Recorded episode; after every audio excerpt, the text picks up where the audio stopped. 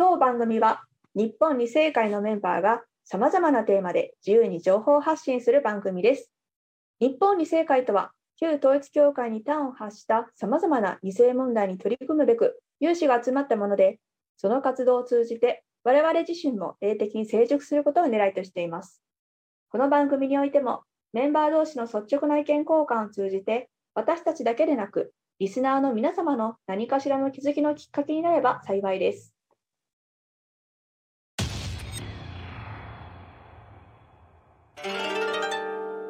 Yeah.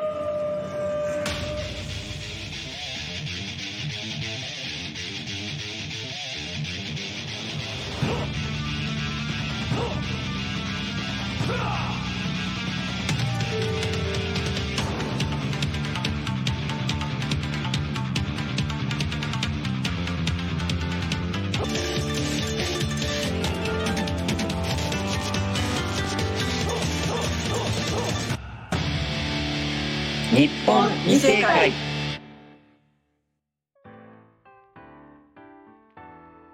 皆さんこんにちは。こんばんは。日本二世会の楠木です、こんにちは、アシスタントの花尾です。えー今回は獣王の8段階の話の第2弾ということで前回の続きからやっていきたいと思います。はい、前回は中的8段階と大的8段階イコールコマでおしまいと楠木さんが終わろうとしていたところをなんとか引き止めた回でしたね。まあまあそうねまあ私の中ではねもうでも獣王獣王の8段階はコマでもうそれが全てなんだよね前回をまだ聞いていない人のために補足するとこのコマというのはお正月に遊ぶコマのことを指してます。そうだから重的8段階っていうのがコマの中心軸で大的8段階っていうのがコマの回転する部分のことを指す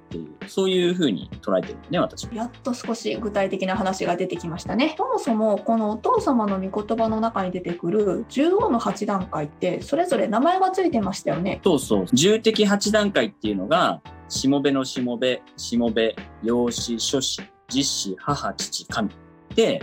大的8段階っていうのが個人家庭士族民族国家世界天地で文字通り理解しようとすると意味がちんぷんかんぷんですよね。まあそうなんだよね。まあでも、ここで出てくる言葉の意味っていうのは、そこまで真剣に考えなくてもいいんじゃないかなっていうふうに思ってて、私の理解するところによると、お父様が便宜便宜上、そのようにこう8つの段階に分けて、それぞれに言葉を当てたというかね、表現しただけだと思ってるんで。そうなんですか？例えばさ、虹色ってさ、何色に見える ?7 色じゃないんですか？それはさ、でも日本人は7色だと思ってるんだけど、海外ではね、あの虹って5色とかだったり4色だったりする国もあるんだよね。へえそうなんですね。だから、この重的8段階っていうのも、私はそれと同じだと思ってて、まあ、要するに、こう、心情のプリズム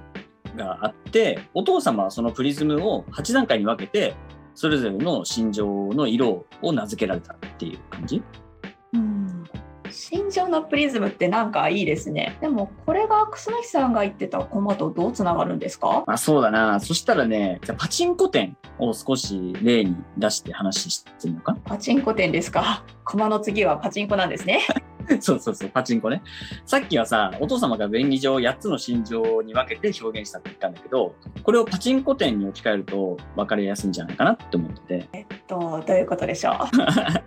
まず、しもべのしもべね、最初の。これはもうパチンコ屋さんで言ったらアルバイトだよね。ホールスタッフっていう呼び方もあるみたいだけど、とにかくこう下っ端でお客様対応から店内アナウンスから、あとなんかドル箱っていうあのパチンコの玉をあの入れた箱を上げ下げしたりとか、あと清掃業務とか、とにかくもうこっち使われるわけよな。んかえらい詳しいですけど楠木さんはパチンコ屋さんで働いてたんですか？いやいや、いや、私は働いたことないけど、まあでも知り合いのシックでパチンコ屋さんで働いてて、あの、エリアマネージャーまで上り詰めたっていう人は知ってるな。それってすごいんですか？まあまあまあ、これね、最後まで聞いたらわかるよ。で、アルバイトの次は、さっきの、その、ホールスタッフって言われるアルバイトの次は班長。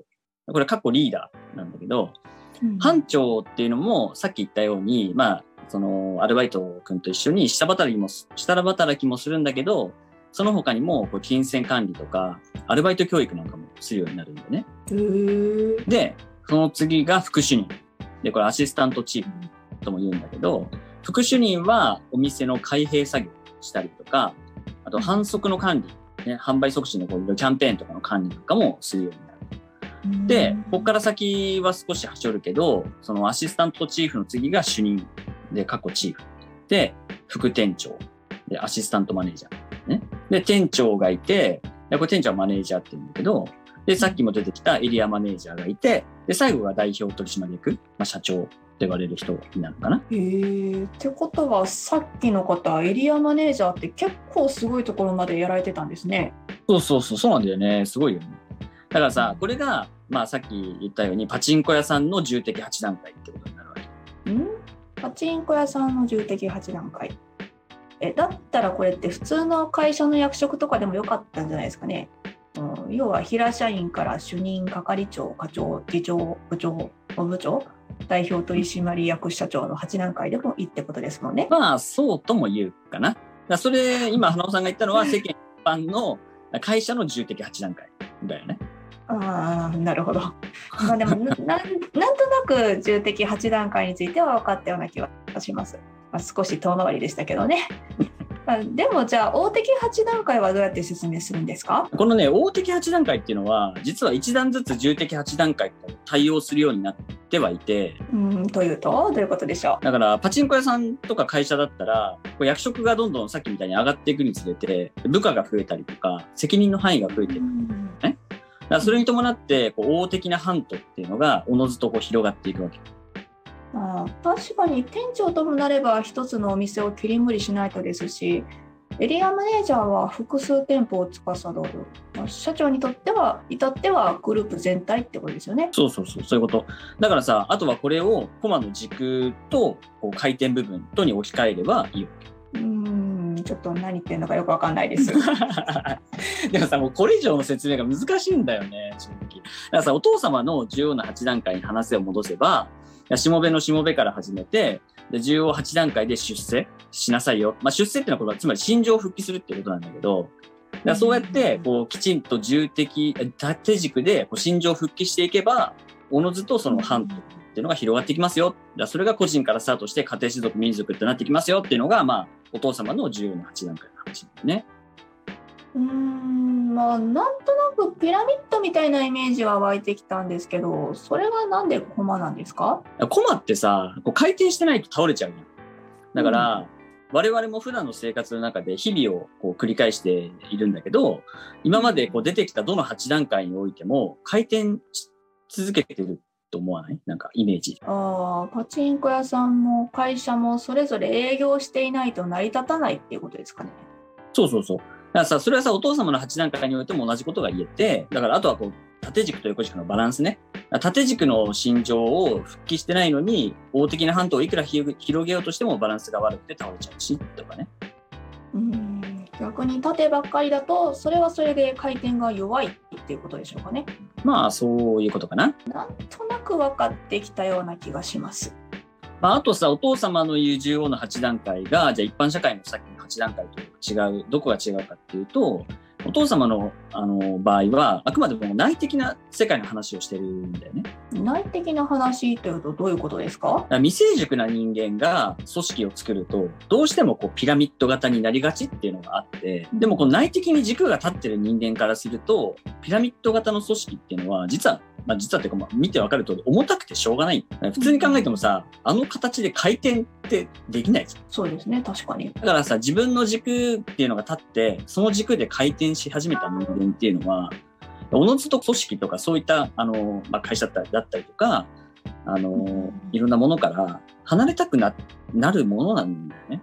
いや、それは別にそれぞれがじゃあ成熟したからとかっていうわけでもなくて、まあ、その離れたくなるっていう気持ちっていうのはどちらかというとタンポポの綿毛のイメージに近いのかもしれないけどね。ああじゃあたとえ未成熟で小さかったとしても自分の軸で回ることによって次には本心の発露として親元などから離れて自分自身の力で根付いて自立していきたくなるっていう感じですかね。そうそうそう。で、こう自分で飛んでって根付いた先で自立して成長していくっていう、そういう風にしてね、広がっていくのかもしれないね。そしたらこれっってまさに私たちが掲げたビジョンにつながってきますね。両親に生きる二世権って。その多くが組織や家族などのしがらみから離れてそれでもなお神を求める孤独な選手たちが多いのでちょっとかっこよく言ってみたりして。かっこいいね。孤独な選手あでもそうかもね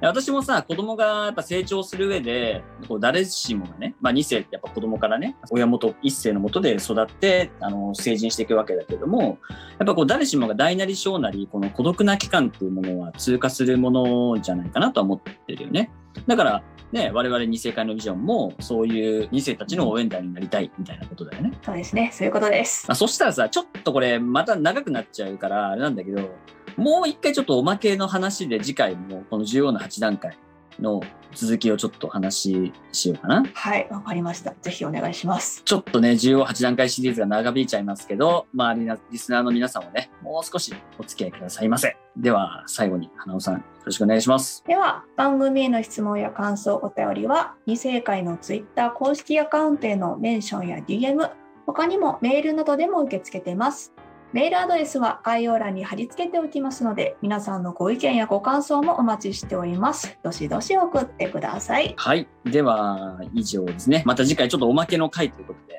あのはい、花尾さんもね、はい、あともう一回よろしくお願いします。よろしくお願いします。